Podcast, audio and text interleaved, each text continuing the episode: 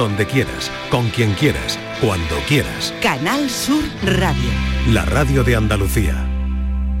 Nueva hora en la tarde de Canal Sur Radio, dentro del espacio Por tu Salud. Hoy vamos a hablar de los gases. Los gases son acumulación de aire en el sistema gastrointestinal, especialmente en el estómago y en el intestino. Se pueden producir por varias razones. Pues, por ejemplo, por la ingestión de aire durante la alimentación, es decir, cuando hablamos o comemos muy deprisa. O la liberación de gases por parte de bacterias intestinales durante la digestión de determinados alimentos. Hoy nos vamos a detener en los gases. Por tu salud, en la tarde de Canal Sur Radio. Pero antes, una noticia que nos ha llamado mucho la atención. El consumo de Viagra podría reducir las posibilidades de padecer Alzheimer. Vamos a ver si esto es serio y qué dice el estudio. Patricia Torres, ¿qué tal? Bienvenida. Hola Marilo, buenas tardes. Así lo señala un estudio que publica hoy Neurology. Hay que matizar, Marilo, que el trabajo no prueba que ese tipo de medicamentos reduzcan el riesgo de sufrir Alzheimer, solo muestra una asociación, ha destacado la Academia Estadounidense de Neurología. En la investigación encabezada por el University College de Londres se examinaron los historiales médicos de 269.725 hombres con una edad media de 59 años, a los que se había diagnosticado recientemente disfunción eréctil, pero que no tenían problemas de memoria ni de pensamiento al inicio del estudio. En él se comparó el 55% de los participantes a los que se había recetado fármacos para la disfunción eréctil con el 45% a los que no.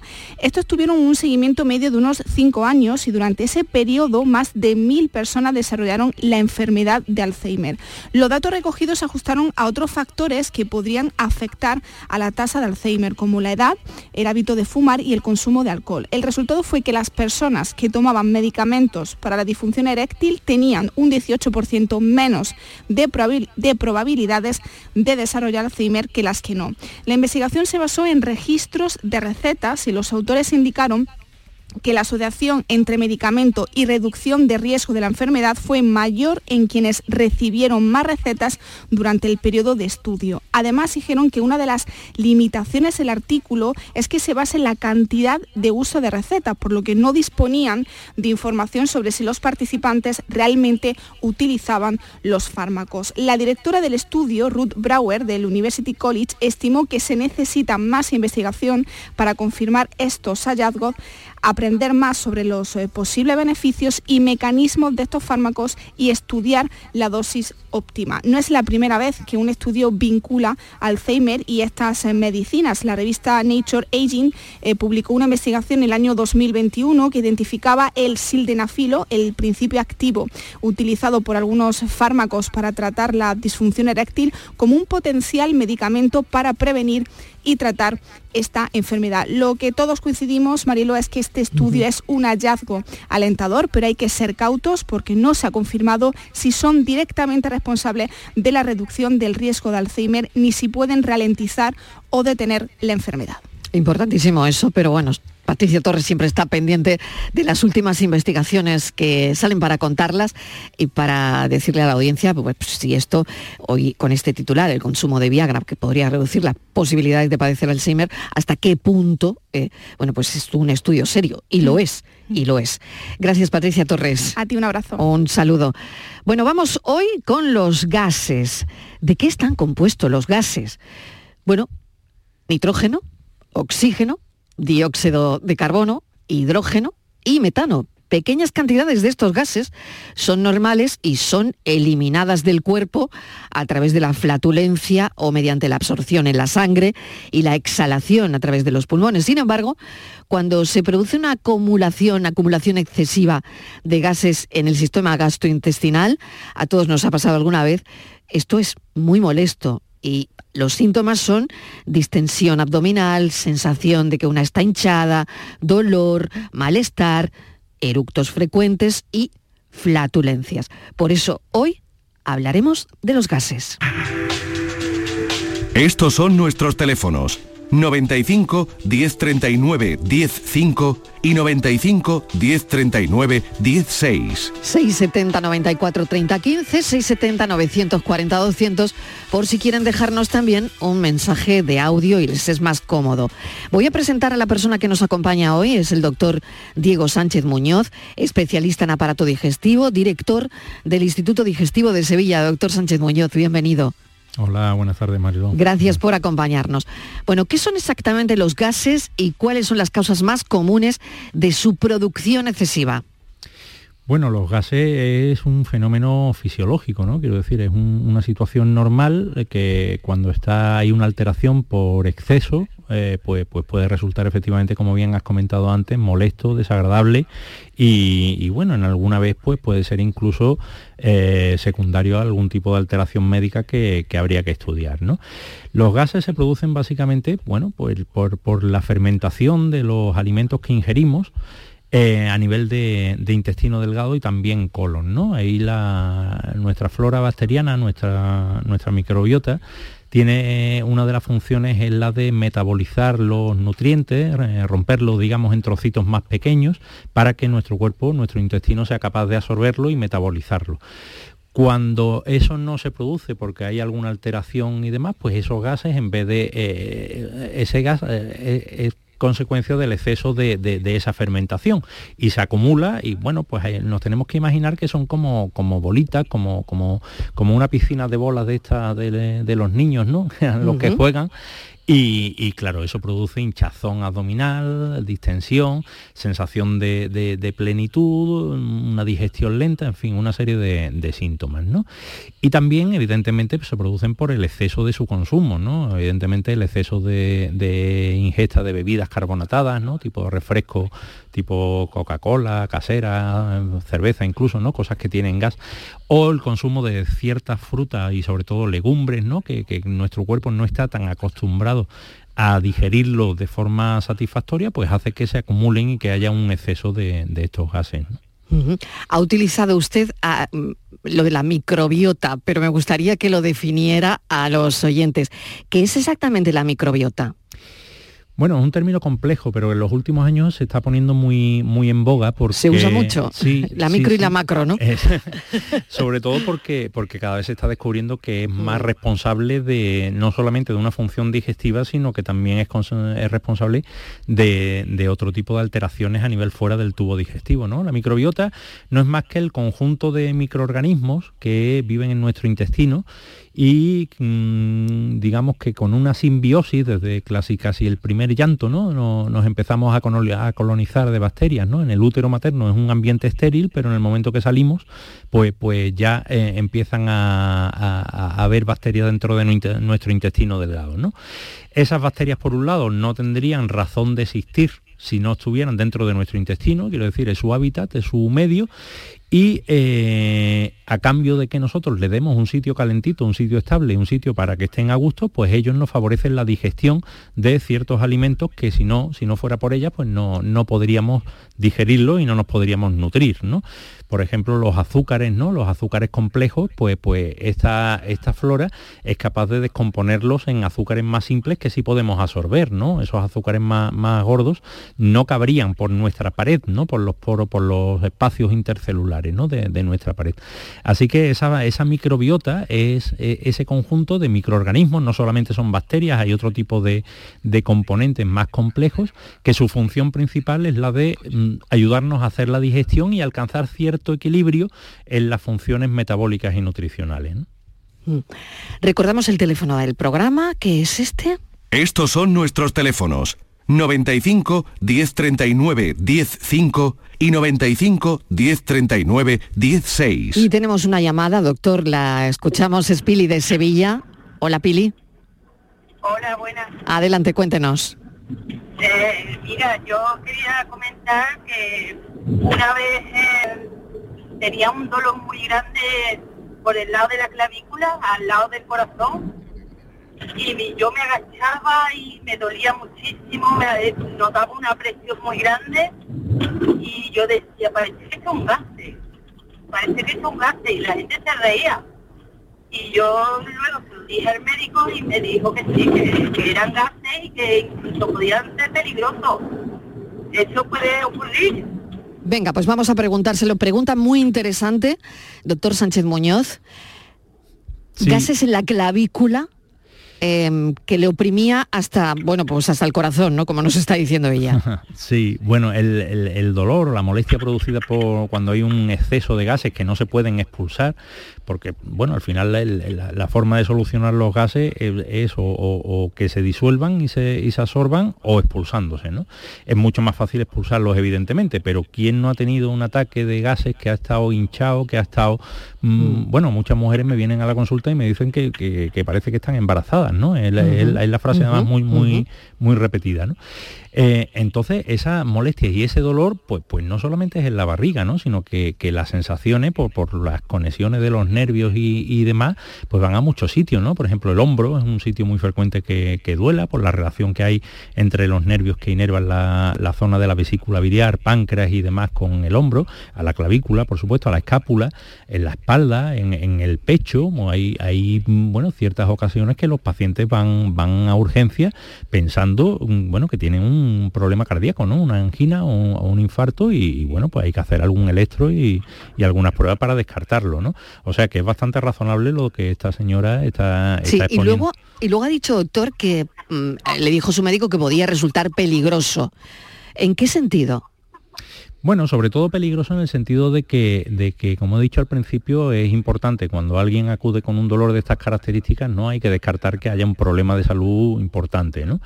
Ya digo, eso con ciertas pruebas de imagen, con electro, con alguna analítica, eh, incluso muchas veces en la misma sala de urgencias se, se soluciona y se, y se diagnostica, ¿no?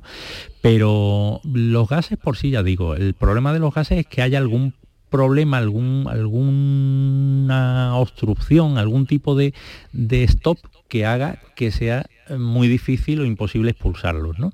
Entonces, evidentemente, se siguen acumulando, pero estamos hablando de situaciones muy graves en el, en el cual el paciente suele estar muy enfermo, ¿no? No, no son situaciones cotidianas, ¿no? Ante la duda, desde luego, lo mejor siempre es consultar, no quedarse corto, porque ya digo que, que- que muchas veces son, son dolores que pueden asustar, ¿no? Mm, Pili, pues no sé si ha respondido a su pregunta. Sí, la verdad que sí, además doloroso, doloroso. Muy doloroso, muy doloroso. Muchas gracias. Gracias, un saludo. Os llamo desde el camión, que estoy conduciendo. Muy bien, pues que tengas que tengas muy buena ruta, Pili, buena ruta. Venga, muchas Pili gracias. Polvillo, Venga. Pili Polvillo, vale. Pues muchísimas gracias por la pregunta, la llamada que es interesante, qué duda cabe, ¿no? Fíjese, doctor, gases en la clavícula. Yo no lo había oído nunca, pero parece que esto puede, mm, pues, como habéis dicho, ¿no? Que, que pueden ir por todos lados. ¿Por dónde pueden ir los gases? Porque a veces un dolor agudo en algún sitio, y dices, pero bueno, aquí, aquí voy a tener gases y, y, bueno, y- y parece que puede ocurrir, ¿no? Sí, son muchas veces las localizaciones son no son exactamente el sitio donde está en ese momento la bola de gas, digamos así, sino que es el reflejo, ¿no? Y eso va muy en relación con, con la inervación, ¿no? Por ejemplo, ya digo que, que los dos vacíos, ¿no? Debajo de, de ambas costillas, ¿no? La zona derecha e izquierda es un lugar muy frecuente, ¿no? Y ahí por irritación nerviosa, pues, pues ya digo que pueden ascender y notarse incluso en el cuello, incluso en, en- la espalda, ¿no? En zonas que uno pues, pues le extraña, pero no significa necesariamente que los gases estén ahí, ¿no? Si, si hay gas ahí en esa zona fuera del tubo digestivo, estamos hablando de un problema muy importante, ¿no? La, inmensa mayoría de las veces es un, dolor reflejo. Dolor reflejo. Bueno, pues nos quedamos con eso.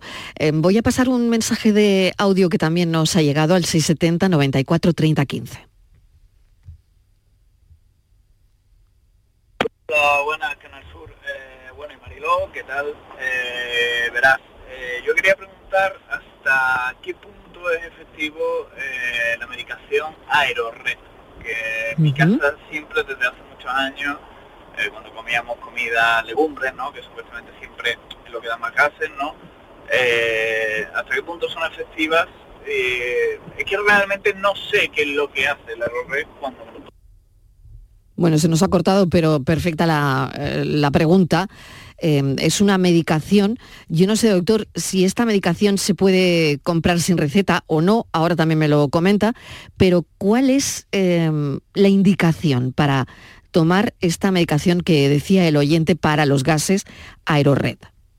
Sí, el, el Aerored es una marca de, un fármaco que se llama simeticona, que es un antiflatulento muy llevamos quiero decir muchos años utilizándolo no es, bastante bien conocido. Y sí es una medicación ampliamente disponible y se puede se puede comprar en la farmacia sin receta la simeticona es un, igual que todos estos antiflatulentos, son, son medicamentos con que tienen per se una eficacia limitada, ¿no? No, no son la panacea, ¿no? Y tienes más quizá una eficacia más preventiva que una vez que eh, las bolas de gas ya se han producido. Una vez que el gas está ahí, romper esas bolas con fármacos, pues bueno, se pueden, en la teoría se pueden, in vitro eh, este tipo de fármacos han demostrado que sí, pero en la realidad la, eficacia ya digo que es bastante más, más corta, ¿no? No, no es la panacea, ¿no? Ayuda, evidentemente, eh, además, el, el Aerored en concreto pues, tiene otra serie de productos que ayudan también, favorecen acelerar un poco la digestión, con lo cual el, gas eh, facilita que pase más rápido eh, por el tubo digestivo, con lo cual se pueda expulsar antes. Ese es el mecanismo de, ayuda. Pero desgraciadamente no es, algo que automáticamente uno cuando tiene problemas de gases se lo pueda tomar y automáticamente quede resuelto el, problema. Ojalá. Es una ayuda, una ayuda bastante eficaz, pero, no es el milagro, vaya. O sea, es decir, que no, te, que no actúa ahí mismo. Y luego no sé si esto se puede comprar, es de venta libre, no, no sé si... Sí, sí, sí, sí. Sí, se puede pedir en la farmacia. perfectamente, son productos de, libre dispensación y, no hace falta una receta médica como, como tal, ¿no? Hay ciertos alimentos, doctor, que tienden a causar más gases, ¿no? Mm, que otros, pero también en algunas personas más que otras. ¿Esto por qué pasa? Sí, hay cierta, hay cierta tendencia. Es verdad que hay ciertas personas que, padecen más o siempre cuentan que tienen más, parece que tienen más, sufren más de gases que otras, ¿no? En cuanto a los alimentos, ya digo, todos los, productos que tengan gas, y se me viene a la cabeza como, primer, eh, como primera cosa, los refrescos, ¿no? Eh, refrescos, cervezas, bebidas gaseosas, etcétera, pues, pues evidentemente eh, no solo es por, culpa de nuestra fermentación, sino que le estamos dando a nuestro cuerpo pues, pues más gas ¿no? de la cuenta. Pero después, eh, todo lo que sea hidrato de carbono, todos los azúcares, tienen que ser metabolizados y en esa, en ese, en esa metabolización eh, se produce esa fermentación de gas. Evidentemente hidratos de carbono de, con una absorción fácil, me refiero fruta, me refiero verduras, etcétera, pues, pues bueno, pues provocan menos gas. Pero otras ciertas verduras o frutas que tienen azúcares más complejos, que tienen que ser descompuestos, o las legumbres, por ejemplo, que las legumbres mm, en nuestro, eh, nuestro intestino delgado no es capaz de metabolizarlas de forma adecuada y se metabolizan ya casi casi cuando están llegando al colon, que hay muchas bacterias, con lo cual la producción de gas es mucho mayor, pues mm, son alimentos que son realmente más flatulentos que otros, ¿no? Evidentemente esto no quiere decir que alguien no deba comer ni fruta, ni verdura, ni legumbre, evidentemente, eso es la base de nuestra dieta mediterránea y de una dieta saludable, ¿no? Pero es verdad que hay cierta propensión y hay ciertas personas que se pueden favorecer en un momento dado, en un momento puntual, de una reducción de, este tipo de, sobre todo de legumbres, ¿no? De garbanzos, de alubias, de todo este tipo de, productos que, que sí es verdad que son más flatulentos. Este tipo de personas que tienen mayor predisposición, pues suelen ser personas que, que padecen a lo mejor un síndrome de intestino irritable, que ya por sí es una predisposición a, producir más gas y a que el, movimiento de la tripa pues sea más anómalo, ¿no? O otras enfermedades tipo enfermedad celíaca, tipo eh, alguna otra intolerancia alimentaria o alergias alimentarias, ¿no? Todo esto, todos estos factores y todas estas enfermedades y síndromes favorecen que, las personas tengan una mayor propensión a acumular gas que otra, ¿no? O que les sea más difícil expulsarlo. Claro, justo le iba a preguntar eso, ¿no? ¿Qué relación hay entre el exceso de gases y eh, ciertas condiciones médicas, ¿no? Como eso que acaba de comentar, el síndrome del, intestino irritable, o incluso otras enfermedades digestivas que producen gases. La hay, la hay es clarísima, quiero decir, muchas veces los pacientes cuando vienen a nuestra consulta nos cuentan que tienen gas como un síntoma más dentro de todo su sintomatología, ¿no? Pues, pues nos cuentan que, cambian la forma de ir al baño, nos cuentan que se hinchan, nos cuentan que no tienen ganas de comer porque pues se comen un bocado y ya parece que se han comido una vaca entera, em, pero todo eso dentro de un contexto sintomático y nosotros lo que hacemos ahí es buscar, ¿no? Ya digo que, por ejemplo, el síndrome de intestino irritable es uno de los factores predisponentes más frecuentes, ¿no? Tengamos en cuenta que, este síndrome eh, afecta, hay estudios que dicen que afecta casi un 25-30% de la población en un momento dado, ¿no? O sea que, es algo hiperfrecuente, ¿no? Pero después cualquier, prácticamente cualquier afección del, que, pueda afectar al intestino delgado, sea una enfermedad celíaca, sea una enfermedad inflamatoria intestinal, sea una alergia, sea incluso una, una simple gastroenteritis, ¿no? Cuando tenemos una infección por un virus, una bacteria, la, absorción del alimento es mucho más compleja, con lo cual ahí indefectiblemente se produce mucho más gas. ¿no? Quiero decir, cualquier factor predisponente, cualquier enfermedad de este tipo predispone a padecer o a tener más gases o a, tener más molestias secundarias a esos gases por mayor producción o por mayor dificultad de, expulsión. ¿no? ¿Cuándo hay que preocuparse, doctor, por exceso de gases? ¿no? Cuando una persona tiene que buscar atención médica. Em, creo que es importante porque igual no le damos la importancia porque decimos, bueno, son gases, ya está, ya se irán, ¿no? O me duele, tal, pero pasará. Pero ¿cuándo verdaderamente mm, hay que ir al médico? Pues sí, hay que estar pendiente de eso, ¿no? No, no, no se puede banalizar, porque evidentemente, aunque la mayoría de las veces los gases como tal no, no, no son nada más que eso, gases y ya está, eh, en este tipo de personas en los que no hay ningún tipo de problema, pues suelen ser ocasiones puntuales, pues relacionadas a lo mejor con una comida copiosa o en un momento dado, un día suelto que, que, que parece que estoy aquí, que me he comido, ¿no? Y que estoy hinchado, ¿no? Bueno, pues eso realmente a lo mejor no, no hace falta ir al médico ni preguntar porque es una cosa puntual. Pero cuando eh, esas situaciones se convierten en lo cotidiano, cuando uno no para de tener un día a otro eh, estas dificultades, esta sensación de hinchazón, esta sensación de gases, pues ya a lo mejor ahí nuestro cuerpo nos está diciendo algo, ¿no? Y ya sería conveniente, pues, pues bueno, pues acudir a un especialista para, preguntar, consultar y ver si hay que hacer algún tipo de, prueba, algún tipo de exploración, algún tipo de analítica, etcétera, ¿no? Y después hay que estar muy alerta a lo que nosotros llamamos síntomas de alarma, ¿no? O sea, cuando hay un cambio en el hábito intestinal brusco que se mantiene, quiero decir, una persona que ha ido de forma regular al baño toda su vida y ahora desde hace un mes que todos los días tiene que ir siete, ocho veces con diarrea, ¿no? O al revés, un estreñimiento, ¿no? Un cambio, cambio brusco y mantenido, ¿no? Que haya sangre en la caca, que haya pérdida de peso, que en una analítica se haya detectado una anemia, quiero decir, una serie de factores que eso sí son importantes cuando están asociados a, los gases nos pueden estar diciendo algo, ¿no? Y nos pueden estar diciendo que detrás puede haber algún, algún tipo de problema de salud que hay que estudiarlo sin duda. Vamos a hacer una pequeña pausa. Eh, si le parece, doctor, estamos charlando con el doctor Diego Sánchez Muñoz, especialista en aparato digestivo, director del Instituto Digestivo de Sevilla, sobre los gases. Eh, y si tienen alguna llamada, alguna pregunta, pues llámenos 670 94 30 15, 670 940 200. Pausa y seguimos. Estos son nuestros teléfonos 95 1039 105 y 95 1039 16. Mano de santo limpia la ropa, mano de santo limpiar salón, mano de santo y en la cocina, en el coche, en el watercloak, mano de santo para el hotel, mano de santo para el taller, mano de santo te cuida, mano de santo te alegra la vida, mano de santo, mano de santo, ponte a bailar y no limpies tanto, mano de santo, mano de santo, ponte a bailar y no limpies tanto. Seguramente el mejor desengrasante del mundo. Pruébalo. Bienvenidos a Sacaba. Mil metros de electrodomésticos con primeras marcas. Grupos Whirlpool, Bosque y Electrolux. Gran oferta en frigoríficos. Combi Corbero en blanco y no frost por solo 359 euros. Y solo hasta fin de existencias. Solo tú y Sacaba. Tu tienda de electrodomésticos en el Polígono Store en calle nivel 23 7. Sacaba. Supermercados Más es ahorro. Hasta el 29 de febrero, lata de 33 centilitros de cerveza Estrella del Sur a solo 0,39 euros. Además, este mes celebramos el mes de Andalucía regalando una cesta de productos 100% andaluces cada día y más sorpresas. Supermercados Más y supermercadosmás.com es ahorro. Escuchas Canal Sur Radio. La radio de Andalucía.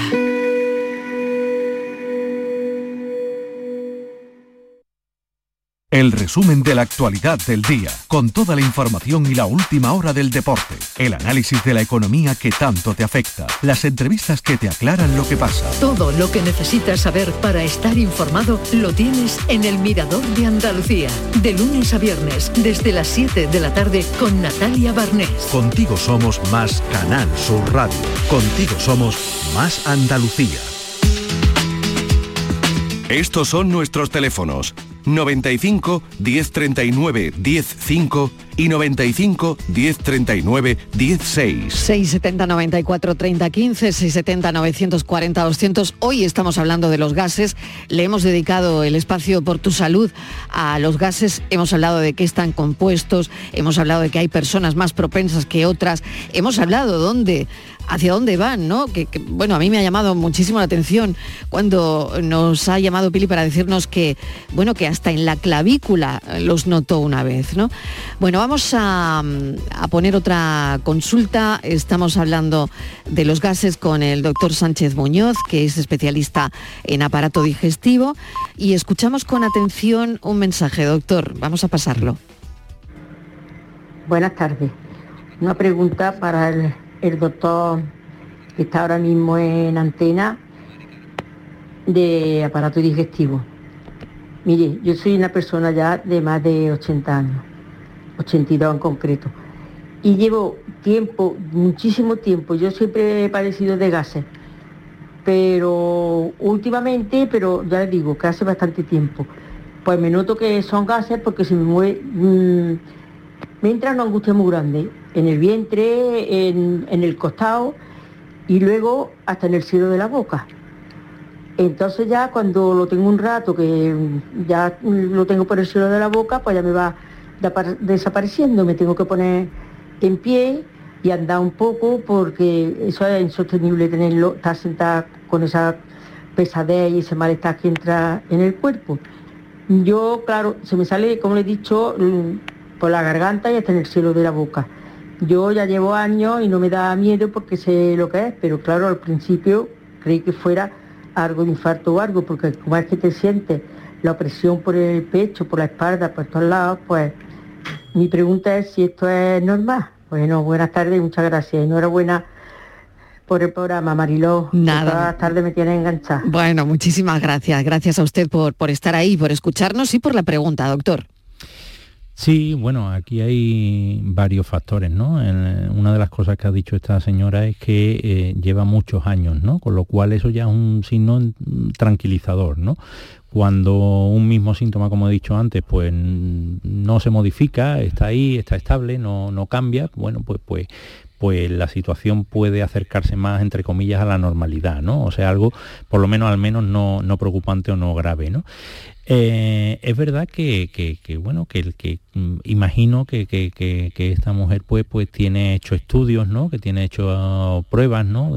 Cuando dice que, se lo nota ahí en el cielo de la boca, entiendo que, vienen regurgitaciones o eructos incluso, o incluso náuseas, ¿no? Que son síntomas que también eh, muchas veces se confunden, ¿no? Con, los gases y demás o con el meteorismo y pueden estar más relacionados a lo mejor con reflujo, ¿no? Con reflujo de ácido ¿no? reflujo gastroesofágico, pero bueno, entiendo que, que, debe haber un estudio por medio y que, y que se haya normalizado.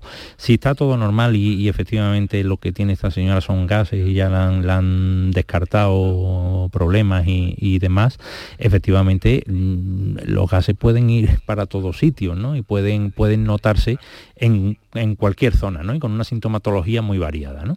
Ya digo, aquí lo importante es saber si eso está estudiado previamente o no, ¿no? y si está todo descartado, pues, pues entra dentro de lo normal. Otro, otra cosa es cómo eso se puede aliviar o se puede solucionar, ¿no? que ahí quizás sí puede ser un poco más complicado. Muy bien, vamos con Mari Carmen de Sevilla. Mari Carmen, ¿qué tal? Bienvenida, buenas tardes. Hola, buenas tardes. Cuéntenos.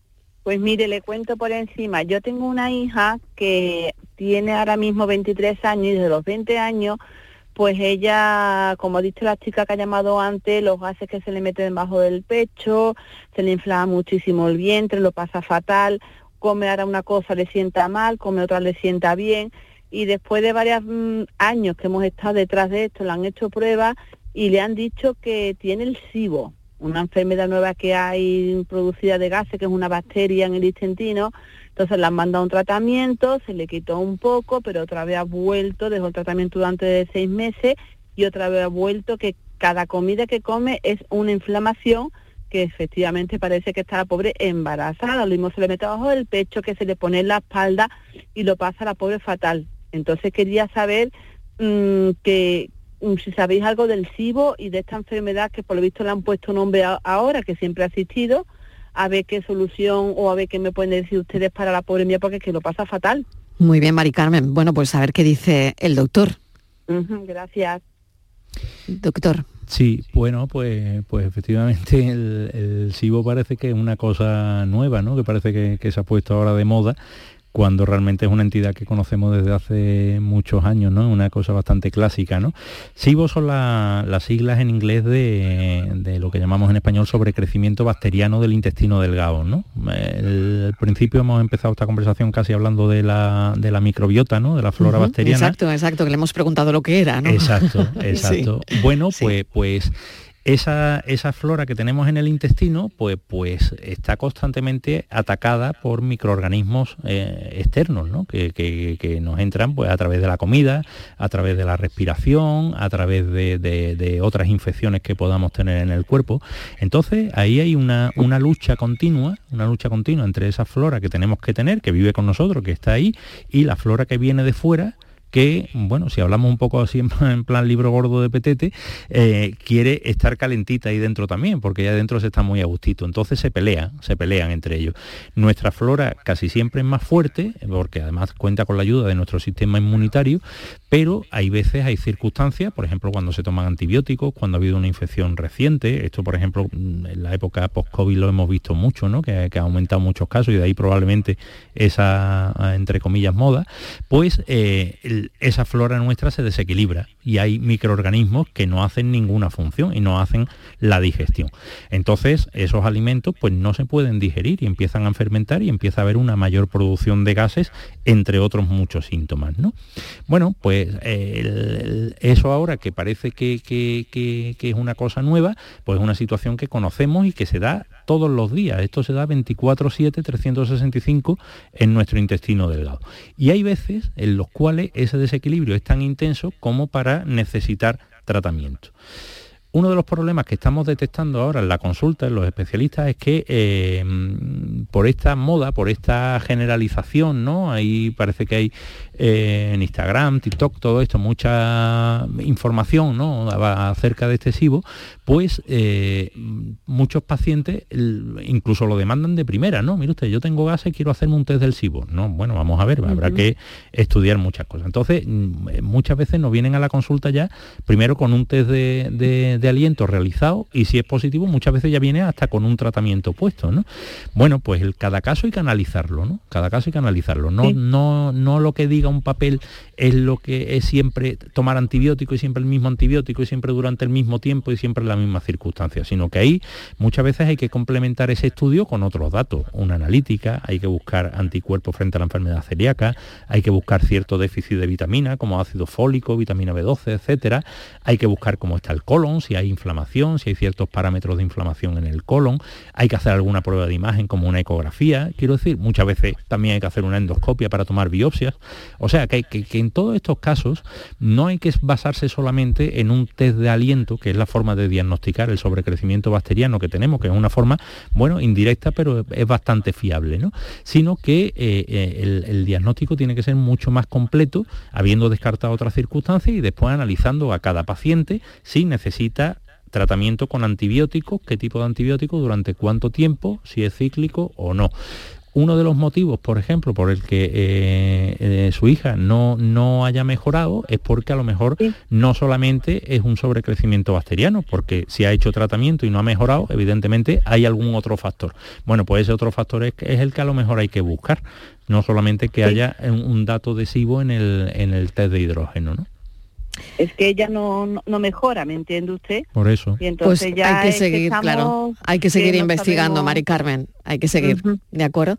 Muchísimas gracias y que se mejore. Vale, pues muchísimas gracias. Un saludo y ojalá le sirva todo lo que le ha comentado el Pues sí. doctor Sánchez Muñoz. Miguel nos está llamando desde Sevilla. Miguel, ¿qué tal? Bienvenido. Hola, bienvenido. Adelante, Marilón. Cuéntenos. Muchísimas gracias por Igualmente. tu programa y quisiera hablar con el doctor. Sí, pues aquí lo tiene, aquí lo ya, Sí, está alterando mi modo de vida y siento una vergüenza enorme, ¿no? Vaya. Bueno, pues a ver, a ver qué le dice. yo no sé los demás oyentes, pero yo los gases que tengo son excesivos de pertuberancia. O sea, yo estoy hablando en una reunión y yo no puedo, es que me viene, ¡pum! Y ahí va. A lo mejor estoy en el sofá de mi casa y a la hora de coger incorporarme, ¡pum, pum, pum, pum! Digo, ¿esto qué es, por Dios? En el gimnasio, que hago gimnasia, o spinning, pues claro, algunas personas pues me miran como Miguel el apestoso, porque es que es que no puedo, doctor. Yo ya no sé a quién recurrir. Yo estoy y ya me que me da hasta vergüenza, a lo mejor estoy sentado con alguien o en una reunión o lo que sea y, y- y sale porque es que me sale y no puedo controlarlo. Yo no sé si eso es el músculo. Yo siento algunas veces algunos ruidos por la barriga, pero yo, vamos, estoy tomando medicación porque soy diabético, pero yo no sé, no, no sé, no sé de verdad, doctor, y, y estoy algo desesperado de escuchar su programa y, y lo he llamado. Porque Pues es que claro, claro que sí. usted se imagina que yo esté ahí con usted ahora mismo y vea usted un mal olor y sabe usted que viene de mí. No sé. Oiga. Sí. Hola. Sí, sí, ¿no? sí, sí, sí. No, le, le iba a decir que, que, que, bueno, que al final el- la expulsión de gases, ¿eh? la expulsión de gases es eh, el mejor método para liberar esos gases, quiero decir, para liberar. Entonces, es verdad que socialmente, pues ahí, bueno, es una situación incómoda, una situación desagradable y una situación que puede mm, incomodar sobremanera al, al paciente y a los que están alrededor, ¿no? Eh, ahí por lo que usted está contando parece que hay también, bueno, que, que parece que muchas veces no se da cuenta, ¿no? Sino que es una cosa absolutamente involuntaria. Ahí, ahí hay otros factores añadidos, ¿no? Como puede ser la- no solamente el exceso de gases, sino la incontinencia a la hora de expulsarlo, ¿no? Ahí estamos hablando de otro tema totalmente diferente, ¿no? Porque, bueno, si usted puede controlar su expulsión y los puede expulsar, bueno, pues ese es el tratamiento realmente, ¿no? La, expulsión. Yo siempre, bueno, eh, hago un poco la, la broma jocosa, ¿no? Con mis pacientes. Este tema se da mucho también a la escatología y demás, que el problema de los gases casi nunca lo tiene el mismo paciente, sino que lo tiene el que está al lado, ¿no? Pero bueno, es verdad que socialmente no, no es una cosa agradable ni mucho Es que da menos. una vergüenza. Claro, Claro. claro. Pero ahí, eh, doctor, usted ha hecho hincapié en, en algo muy importante, muy importante que es la expulsión. Y, y es verdad que, claro, una se imagina, es que si ese gas que estoy expulsando se quedara dentro, menudo lío, ¿no? Claro. Por lo tanto, claro, la expulsión se tiene que producir. Pero por otro lado, claro, eh, lo que dice Miguel tiene toda la razón. Eh, hay que controlar también, o sea, cuando yo no controlo la expulsión y que eso no se controla, ¿no? Pero cuando es de manera como nos está explicando Miguel, puede que haya otro problema además, ¿no?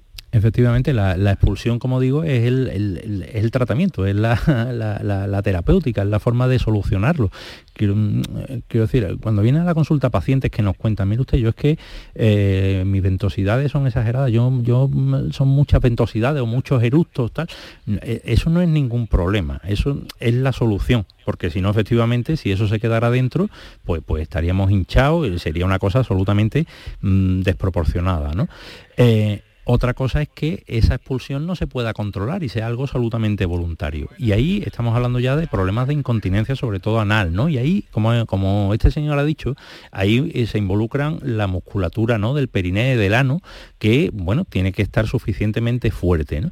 Ahí, mm, evidentemente, la edad es uno de los, de, los, de los problemas que hace que se debilite esta musculatura, pero también ha dicho otro factor que es la diabetes, ¿no? Lo- la- la- el, el azúcar. Claro, la- importante, importante todo eso también. Claro, aparte de efectivamente la diabetes, tanto la diabetes como, como muchas veces los antidiabéticos orales, ¿no? Muchos fármacos para el azúcar también producen cierta, cierta tendencia a acumular más gases y a que la digestión, el proceso de la digestión se lentezca, ¿no? Con lo cual se favorece todo esto. Pero también el, azúcar, sobre todo el azúcar en la diabetes de, larga evolución, eh, es un debilitador muscular, ¿no? Entonces, bueno, ahí yo creo que puede haber algún tipo de, factor añadido, ¿no? Para que, esta expulsión ¿Y, sea qué puede hacer, doctor? Bueno, eso se puede estudiar, ¿eh? eso se puede estudiar. Ahí hay pruebas, nosotros hacemos una, una prueba que se llama una manometría anorrectal, que, lo que hacemos es medir eh, precisamente esa presión y esa fuerza y esa respuesta de los músculos, tanto anales como abdominales, como del suelo pélvico, a la, simulación de, que haya ahí una ocupación en el recto. ¿no? Y con, es una prueba muy sencillita que consiste en, introducir una, sonda muy finita por el, por el ano, unos 4, 5, 6 centímetros, y en la punta tenemos un balón que vamos hinchando que para simular como si hubiera ahí una ocupación a nivel rectal, ¿no? sea por gas, sea por, por heces, sea por líquido, por lo que sea. Y eh, eso nos da una serie de parámetros, le pedimos al paciente pues, pues a veces que apriete como para expulsar, a veces que apriete para, para aguantar, que tosa, en fin, una serie de maniobras para ver cuál es esa fortaleza. Y si no tenía ni idea, doctor, que existía esta prueba, ¿eh? Sí, es algo ya para, para ver la fortaleza, eh, bueno, en este caso anal, ¿no? Sí, sí, sí, es una prueba, ya digo, muy sencilla y de nuestra de, rutina, vaya, para los especialistas en aparato digestivo. Lo que pasa es verdad que como es un sitio delicado, a muchos pacientes que le da vergüenza contar esto, ¿no? claro, pues, pues no nos llegan todos los casos que, podríamos, pero se puede ayudar bastante, porque si eso es así, si esa musculatura está débil, hay una serie de ejercicios, una serie de, fisioterapia, de rehabilitación del suelo pélvico, que de forma muy sencilla y sin ningún tipo de trauma puede ayudar bastante a controlar esta incontinencia, ¿no? Pues esto a lo mejor podría ayudarle, Miguel. Así que, pues, bueno, por, ahí, por ahí va la respuesta. Muchísimas gracias por su testimonio y un saludo, que vaya bien. Un saludo. Vamos a un mensaje de audio. Hola, buenas tardes, soy Lola de Sevilla. Eh, mire, eh, yo estoy operada de piedra en la vesícula. Tengo la no tengo vesícula, me la quitaron. Entonces, hay veces que me dan los, los dolores como cuando me daban cuando tenía la, vesícula, mm, los, los cólicos estos mm, que va el dolor desde la boca del estómago hacia la falda. Eso me sigue pasando, me tengo que, levantar y ponerme de pie un rato grande para que se me pase el dolor. Y últimamente estoy notando de que tengo muchísimos gases. Eh, gases mm, pero mm, está constantemente expulsando los gases. No sé si eso tendría que mirarlo al médico o qué hacer. Venga, gracias. Bueno, ¿qué le decimos a Lola, doctor? Sí, ahí hay, dos temas totalmente diferentes, ¿no? Cuando, cuando alguien se opera de la vesícula habitualmente por piedra es porque le ha dado previamente lo que llamamos cólicos biliares, ¿no? Que, bueno, son dolores muy bruscos, el que ha tenido ese tipo de dolores los conoce perfectamente, ¿no? Hay muchas mujeres que dicen que prefieren eh, tener un hijo a, dolor y sin epidural antes que tener un cólico biliar, ¿no? O sea, que, es un dolor que, que es muy llamativo, ¿no? Y eh, cuando eso es así, pues esa vesícula se opera, se quita la vesícula, pero muchas veces no desaparece el factor que ha hecho que aparezcan esas piedras, con lo cual pueden aparecer otras piedrecitas más pequeñitas, ya no en la vesícula que no hay, sino en el conducto biliar. Y como el conducto es más estrechito, pues, pues pueden obstruirse por, por sedimentos más, más pequeñitos y provocar síntomas muy parecidos a los que alguien tenía previamente a operarse de la vesícula. ¿no? Entonces, ese tema, ese síntoma, sí es muy importante mirarlo, ¿no? Habría que hacer alguna ecografía para ver si la, vía biliar, el colédoco está, está bien o está dilatado, incluso a veces vemos las propias piedrecillas dentro del conducto y, ver la zona de la región del, páncreas, ¿no? de la desembocadura de la vía biliar con alguna prueba de imagen, bueno, una resonancia, un TAC, una econdoscopia, en fin, hay varias formas, pero, pero ese síntoma sí habría que mirarlo. Y después, por otro lado, este acúmulo de gases que, comenta esta señora, muchas veces la, no solamente en pacientes que están operados de la vesícula, también en pacientes que la vesícula le funciona mal, bien por piedra, bien por, por mala función, por lo que sea, uno de los problemas es que la, bilis no, no, se expulsa correctamente cuando hay comida, con lo cual ya el, proceso de la digestión desde el inicio está, es, malo, está mal hecho, con lo cual favorece el acúmulo de gases y favorece que el proceso de la digestión no, no, se haga en condiciones, ¿no? Con lo cual, bueno, eso sí parece más lógico, ¿no? Ese síntoma. Pero el tema este de los dolores, yo creo que esta mujer se debería de estudiar, sí. Bueno, pues em, esa es la respuesta del doctor. Em, otra llamada, María Angustias, de Granada. María Angustias, adelante. Bueno, buenas tardes. Buenas tardes, cuéntenos. Mira, yo era para hablar con el doctor. Adelante. Mira, mi problema es que tuve seis años la bacteria del Helicobacter y entonces pues no se dieron cuenta, me hicieron una colonoscopia pero no me pusieron medicación y yo pues tuve seis años pues mala. Cuando ya me hicieron las pruebas de la bacteria, pues me pusieron tratamiento, me tuve que tomar ocho tratamientos para poderme quitar la bacteria. Y ahora el médico me dice que lo que me ha dejado es dispepsia en el estómago. Una inflamación en el estómago que de vez en cuando no puedo comer, unos dolores de estómago, una angustia que me muero y, así estoy, sin poder comer. Yo no bebo bebidas carbónicas, yo no bebo nada y me da miedo hasta de comer. Me estoy tomando un protector por la mañana, me tomo unas pastillas levogastrol, me tomo antes de las comidas y el nolotí para paracetamol cuando me duele. Pero mi estómago es, yo estoy súper delgada, pero el estómago es como si estuviera embarazada de nueve meses. Sí. Eh, bueno, a ver, eh, sí, doctor. Sí, no. Mm. Eh, entiendo que, porque ha dicho que le han hecho colonoscopia, pero endoscopia oral entiendo que también, ¿no? Para, para, para verle el estómago, ¿no? Sí, me han hecho la, endoscopia porque mi hija es celíaca. Y entonces por si me tenía alguna intolerancia al gluten o a la lactosa y no, me han dicho que no. Que no tengo intolerancia a la lactosa ni al gluten. Bien, ahí el, el Helicobacter pylori es una, bacteria que vive, vamos, vive, nos infecta, y, pero su sitio de infección es el estómago humano, ¿no? Entonces, mm, no se sabe muy bien cómo, la cogemos, se cree que, la cogemos cuando somos pequeños, ¿no? Y estamos, bueno, pues toqueteando todo, tirado en el suelo y metiéndonos la mano en la boca, etcétera pero, pero es algo muy frecuente, ¿no? En España la, tasa de infección ronda el 35-40% en, en, los pocos estudios epidemiológicos que hay al, al respecto, ¿no? Eh, la inmensa mayoría de las veces el, el Helicobacter pylori mm, es muy silencioso, quiero decir, no, no produce nada, está ahí en el estómago y, bueno, pues ahí está, no produce ningún, ningún síntoma ni ningún problema. Y muchas veces lo diagnosticamos cuando el paciente viene contándonos otros síntomas y entre ellos pues hacemos pruebas para detectar el Helicobacter, que bien puede ser por endoscopia, tomando biopsias y demás, o bien por pruebas pues, no invasivas como pruebas de aliento, ¿no? incluso análisis de, de heces. ¿no?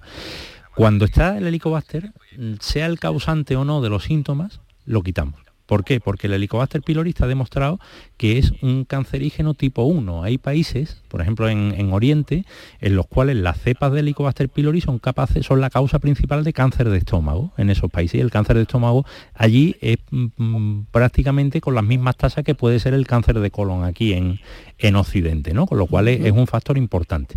Aquí en Occidente parece que las cepas de Helicobacter no son tan agresivas, pero aún así, bueno, como está considerado, pues lo vemos y lo quitamos.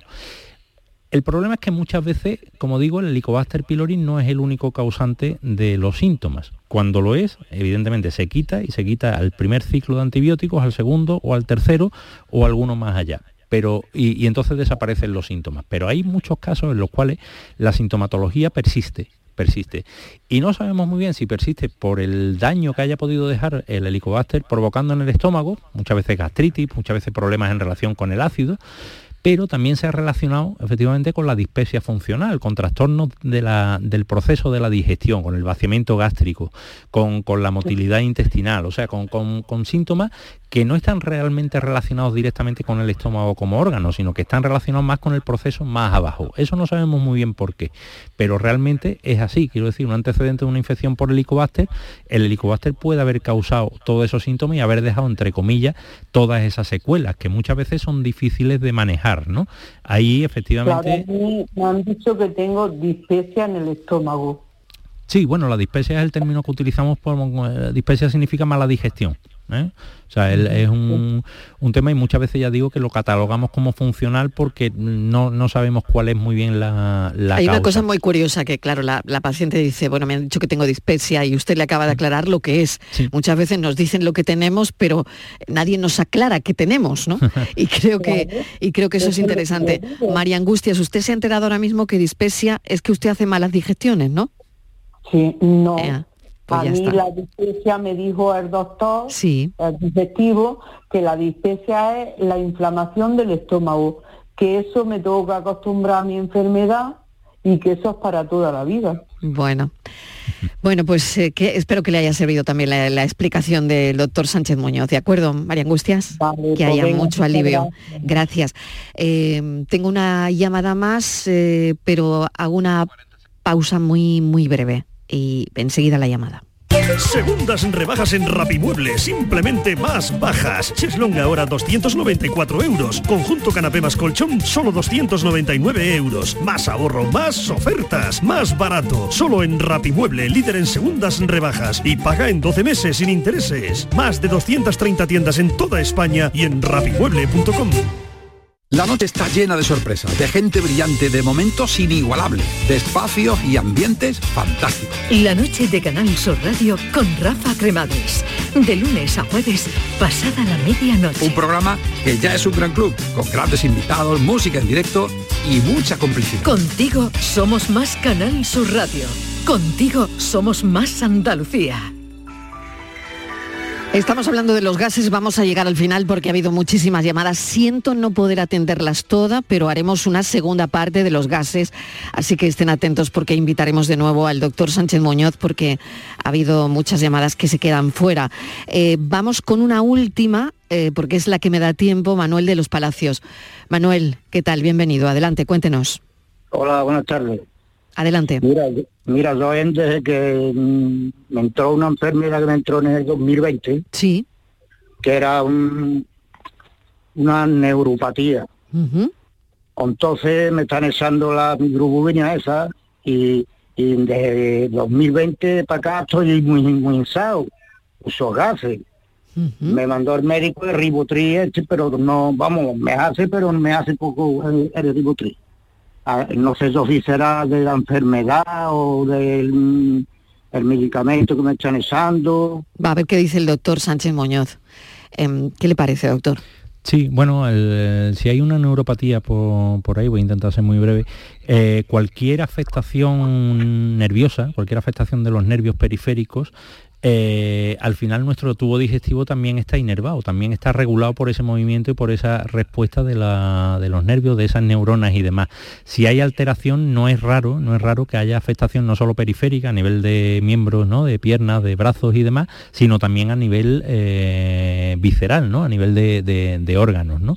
Con lo cual, bueno, puede ser perfectamente una consecuencia de, esa misma neuropatía. En los medicamentos, incluso eh, al revés, incluso suelen ayudar y mejoran, si mejoran mejoran una parte de, esa neuropatía, mejoran también, suelen mejorar la sintomatología abdominal, ¿no? Lo que pasa es que, bueno, es un poco el, abanico es amplio, ¿no? Muy bien, pues eh, mm, ojalá mejore. De acuerdo, Manuel. Muchísimas gracias. un saludo. Lo tengo que dejar aquí, doctor. Le agradezco enormemente todo lo que ha dado de sí esto. Fíjese que el tema, el tema podría parecer que con dos preguntas mm, ya está, pero para nada para nada. Es un asunto, desde luego, muy interesante y que todos, de alguna manera, padecemos, los gases. Doctor eh, Sánchez Muñoz, muchísimas gracias. Es especialista en aparto digestivo, director del Instituto Digestivo de Sevilla y se han quedado muchas llamadas fuera, así que haremos una segunda parte eh, en algún tiempo sobre este asunto, ¿de acuerdo? Perfectamente, Mariló. Muchas gracias a vosotros. Muchas gracias, un saludo. Lo dejamos aquí, mañana a las 4 volvemos a contarles la vida, como siempre. y recuerden que ahora se quedan con toda la información y con el mirador de Natalia Barnes. Gracias, un saludo, hasta mañana.